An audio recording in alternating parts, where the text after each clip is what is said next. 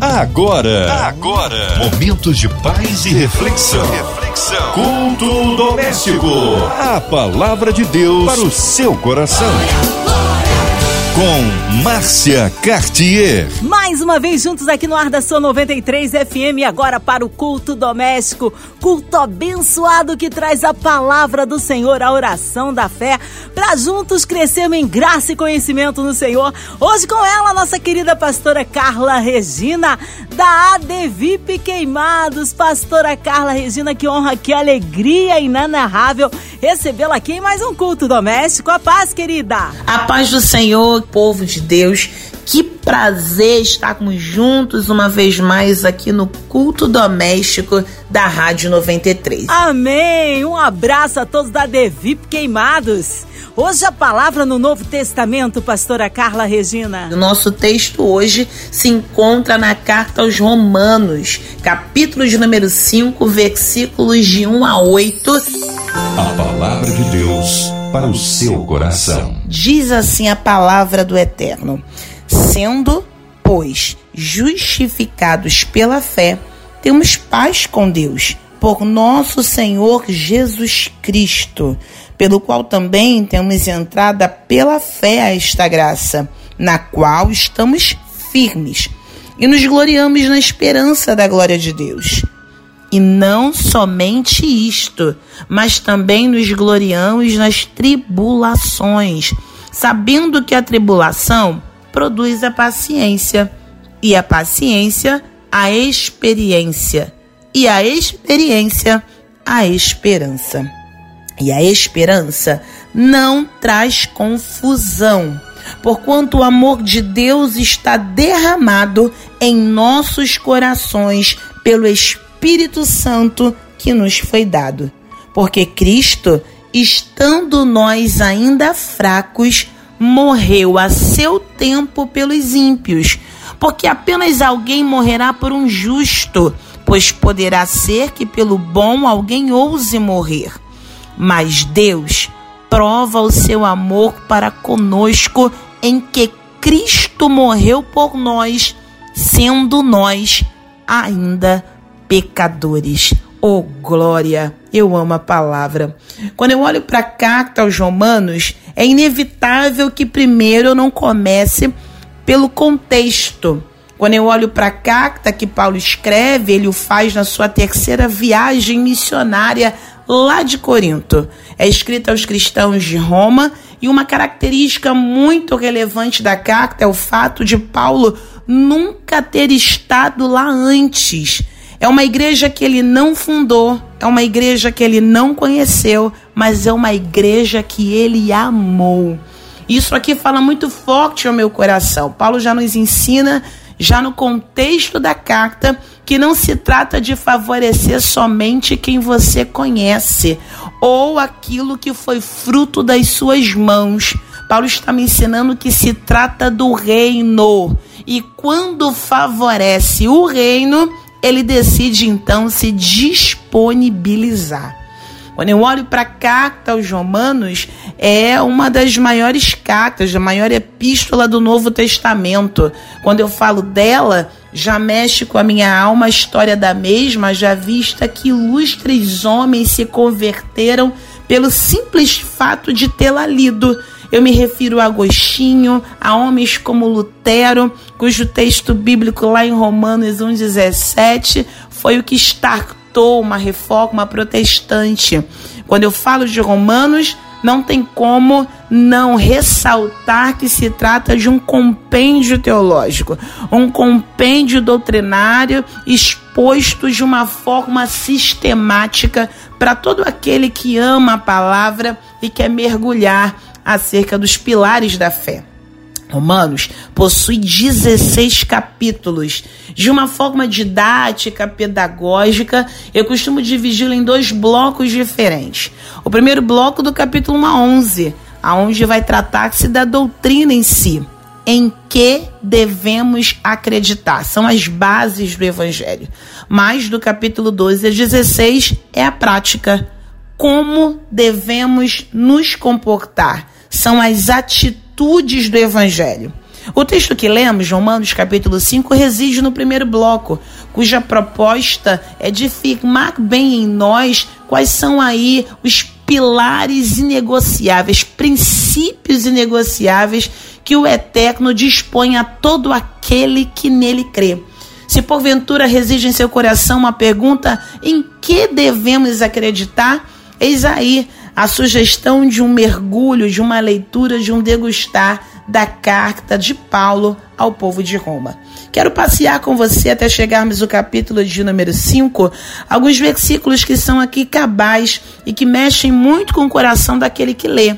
Eu já citei acerca do capítulo 1, versículo 17, que foi aí um texto que mexeu com a alma de Lutero, mas o justo viverá da fé, diz a parte B do versículo de número 17. No capítulo 2, um texto maravilhoso é o versículo 11, cuja palavra diz: Porque para com Deus não há acepção de pessoas, coisa linda, um Deus que é justo. No capítulo 3, é válido destacar com Isaías o versículo 10, como está escrito: não há um justo, nenhum sequer, o que torna claro que todos nós somos necessitados da graça e da misericórdia de Deus. No capítulo 4, um destaque é o versículo 3. Pois que diz a Escritura? É uma pergunta. Creu Abraão a Deus e isso lhe foi imputado como justiça. Coisa linda! Um texto que fala de como Abraão foi justificado pela fé. Um convite a nós para vivermos de igual forma e crermos no Senhor e todas as promessas que ele nos faz e toda a palavra que ele deixou para nós em nas sagradas escrituras. E aí a gente chega no capítulo 5, que é o texto escolhido para esta noite para o teu coração. É quando, ainda falando acerca dessa justificação, ele vai trazer alguns pilares, alguns presentes que o Eterno deixou para mim e para tua vida nessa caminhada com ele. Primeiro versículo vai dizer que nós somos justificados pela fé. Oh glória! Quando eu falo de fé, Hebreu já define, mas a fé fala dessa certeza. São coisas que eu não vejo, mas coisas que eu já tenho por certo que vão acontecer. Fé fala de convicção, fé fala de não viver por vista. E o Eterno nos convida todo aquele que nele de fato crê, essa característica inegociável. O que você tem passado que tem abalado a tua fé? O convite nessa noite é: quem foi que te fez a promessa? Oh, glória! Quando eu conheço quem me prometeu, eu descanso na convicção de que ele é fiel para completar a obra até o final. Ainda no versículo 1, há um segundo presente de Deus para nós, porque o texto diz que temos paz com Deus. Oh glória! O intermédio é Jesus Cristo, o texto diz, mas deixa eu falar sobre a paz a paz que excede todo entendimento. Eu quero que você entenda que a paz não significa ausência de guerra. Oh, aleluia!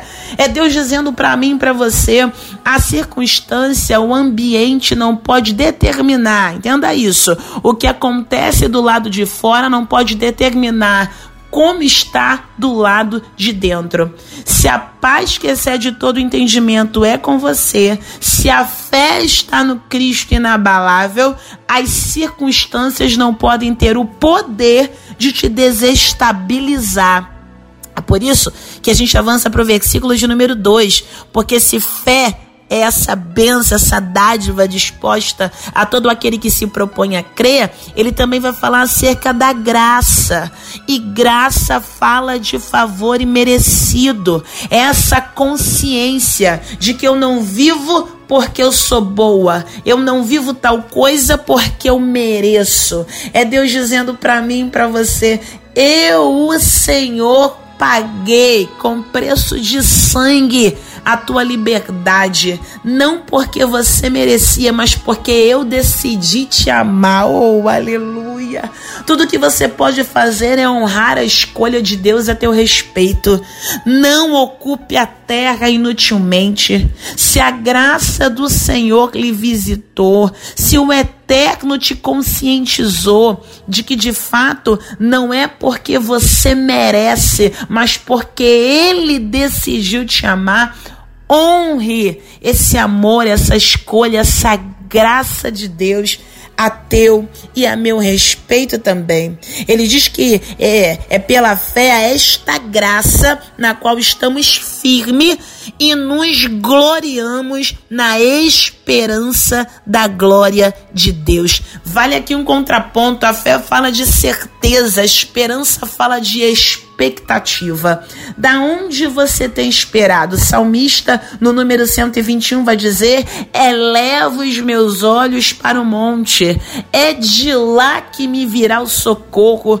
Da onde? Aonde você tem colocado a sua esperança? A sua expectativa está fundamentada aonde? Há uma expectativa em nossa alma, há um estado de espera. Eu gosto dessa, dessa correlação entre a fé e a esperança. A fé fala de certeza, enquanto eu falo de esperança, expectativa. A fé resulta na ação, enquanto a esperança é estado de espera. A fé fala de algo para o presente, mas a esperança fala de algo para o futuro futuro. Você precisa aprender a administrar. Ou tenha fé na esperança. tenha certeza de que a sua espera vai valer a pena. A qualquer momento a trombeta vai tocar. Jesus está voltando para buscar a sua igreja. Lá não haverá dor, lá não haverá enfermidade. Estaremos com o amado da nossa alma. Oh, coisa linda! O texto prossegue. O versículo 3 e 4 para mim é emblemático. Eu, eu chamaria essa a esses versículos 3 e 4, daria uma temática a bênção na tribulação. Não é paradoxal isso? Como assim, pastora Carla Regina, a bênção na tribulação? Se tribulação significa sofrimento, angústia, aflição, que bênção poderia ter na tribulação? Deus sabe como trata conosco. E o texto vai dizer para mim e para você, no versículo de número 3, que, que ele se gloria, que nos gloriamos nas tribulações. Por quê?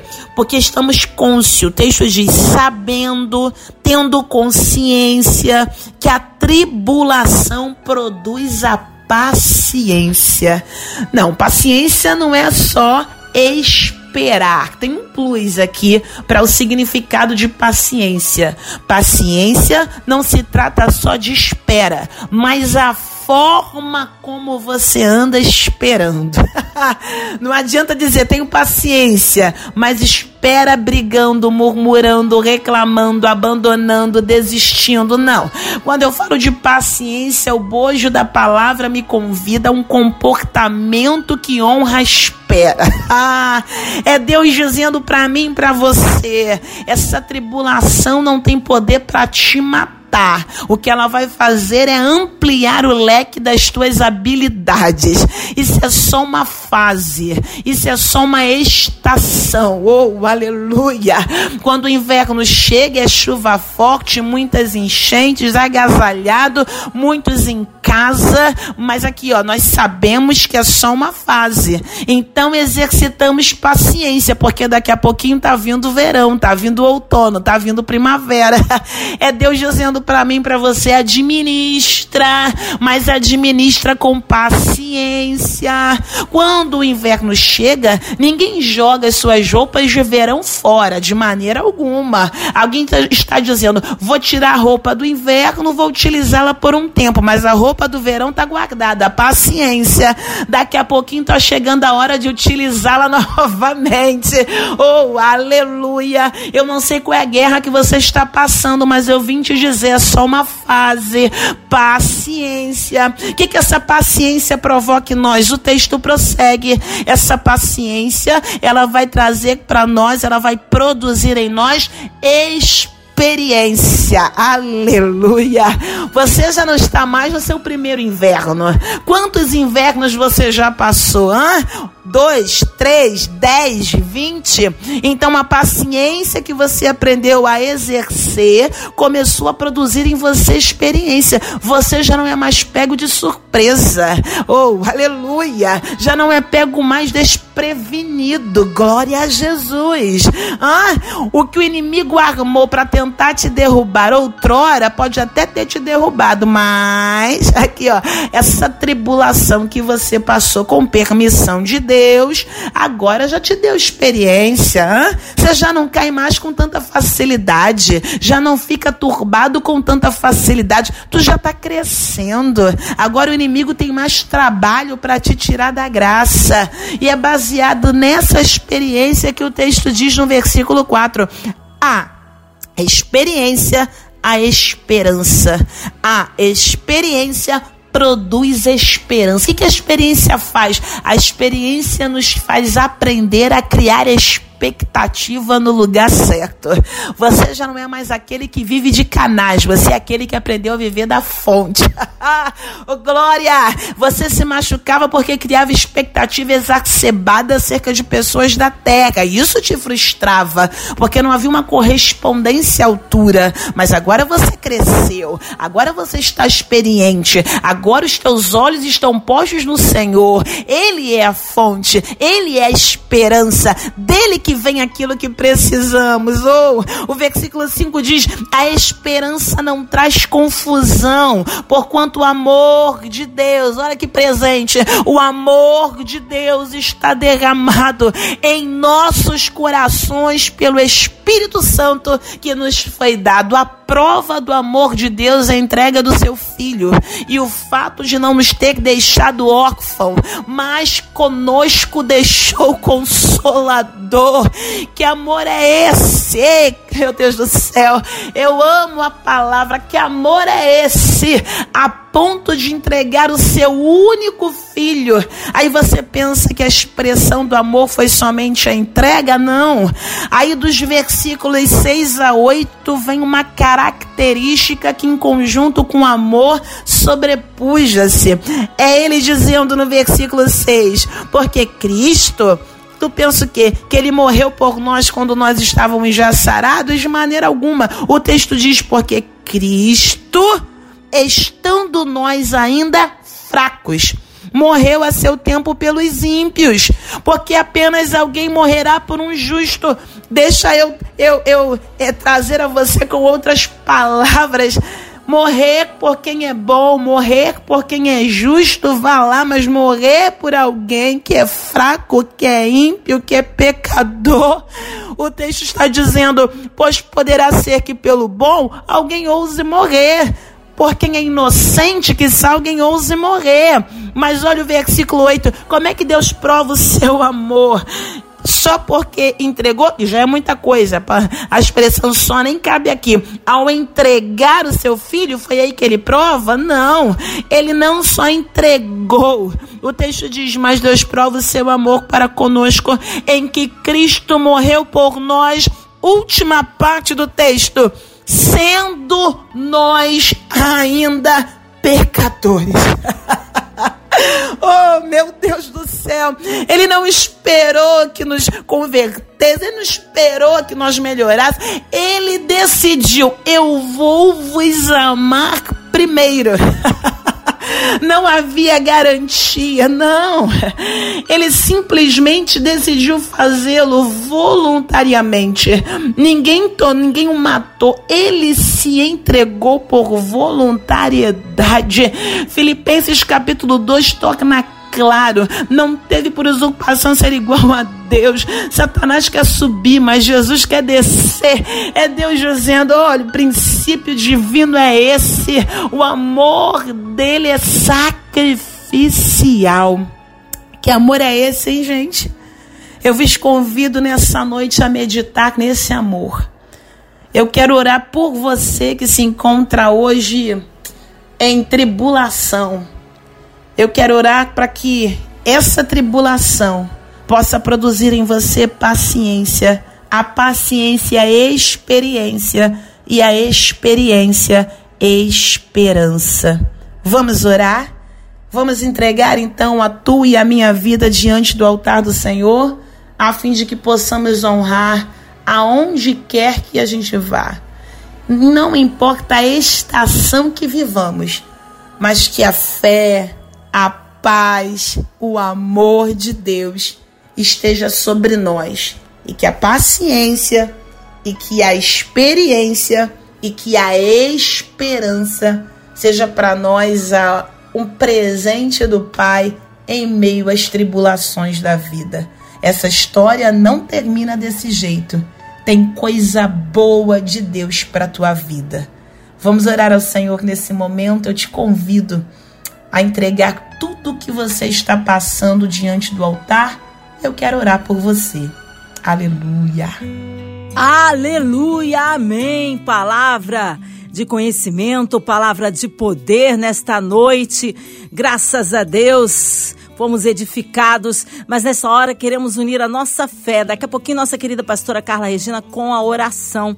Queremos incluir você e toda a sua família, ouvinte amado, estendendo aí a bênção na vida das pessoas que estão internadas em hospitais, em clínicas estão encarceradas, com o coraçãozinho enlutado, passando por alguma dificuldade espiritual, financeira, familiar, profissional, que sejam portas abertas aí para a vida dessas pessoas, que Senhor alcance e opere um milagre na vida de cada um que esteja ouvindo a 93 FM. Queremos incluir toda a cidade do Rio de Janeiro, nosso Brasil, autoridades governamentais, a nossa presidência, também incluindo aí toda a equipe da 93 FM, nossa irmã Invelise de Oliveira, Marina de Oliveira, André Mari Família, Cristina Xista e Família, nosso irmão sonoplasta Fabiano e Família, nossa querida pastora Carla Regina, Vida, Família e Ministério, nossas igrejas, missionários em campo, nossos pastores. Nós cremos um Deus de misericórdia e de poder. Pastora Carla Regina, oremos.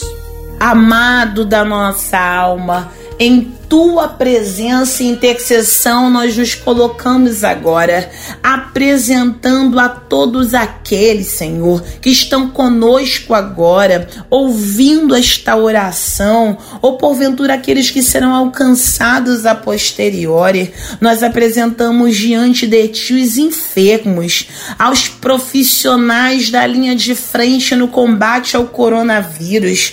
Visita os enlutados, meu Senhor ah, meu Pai, aqueles que porventura, como fora pregado nessa noite, estão enfrentando um momento de tribulação. Tem misericórdia a situação do país, do mundo, meu Deus. Oramos acerca das vacinas que estão sendo disponibilizadas, meu Pai, para combate do Covid-19. Normaliza, milita, Senhor, a causa do teu povo, por cada país do mundo, mas em especial pelo Brasil, nosso país. Nós apresentamos a economia, ah, meu pai, a parte educacional, as escolas, a educação que é parte do futuro do Brasil. Tem misericórdia, meu Senhor. Louvamos a Ti pela diretoria da Rádio 93, da MK Music, esse canal de comunicação, oh, que o Senhor tem usado para alcançar tanta gente. Oramos crendo no Teu agir e no Teu mover. Oramos no nome de Jesus. Amém e amém. Aleluia, amém. Glórias a Deus, Ele é fiel, Ele ouve o clamor do seu povo, há poder na oração. Aleluia. Pastora Carla Regina, glórias a Deus pela sua vida, pela sua presença aqui. Um abraço a todos da Devi Queimados. O povo quer saber horário de culto, contatos, mídias sociais, considerações finais, Pastora Carla. Que coisa boa estarmos juntos aqui nessa noite. Louvado seja Deus pelo privilégio de estarmos juntos eu já quero deixar aqui um abraço para todo o povo aí das nossas redes sociais. Se você quiser nos encontrar, Facebook página, Facebook perfil, canal do YouTube, o Instagram. Uh, é o mesmo nome, PRA Carla Regina, Carla com C, PRA Carla Regina. Vai ser um prazer te encontrar por lá. Deixo aqui um abraço apertado a todo o povo da Devip, nossa igreja, Assembleia de Deus, Vida na Palavra em Queimados. Temos lá culto todos os dias, de segunda a segunda. Você pode nos encontrar lá também pelas redes sociais, cultos online e presencial. Já deixo aqui o meu abraço a todos aqueles que conosco ficaram, tá certo? Abraço apertado e até a próxima. Amém. Obrigado, carinho. Que seja breve o retorno da nossa querida pastora Carla Regina. Mais uma vez, um abraço a David Queimados. E você, ouvinte amado, continue aqui. Tem mais palavra de vida para o seu coração. Vai lembrar, de segunda a sexta, aqui na Seu 93, você ouve o Culto Doméstico. E também podcast nas plataformas digitais ouça e compartilhe. Você ouviu? Você ouviu? Momentos de paz e reflexão. reflexão. Culto doméstico. A palavra de Deus para o seu coração.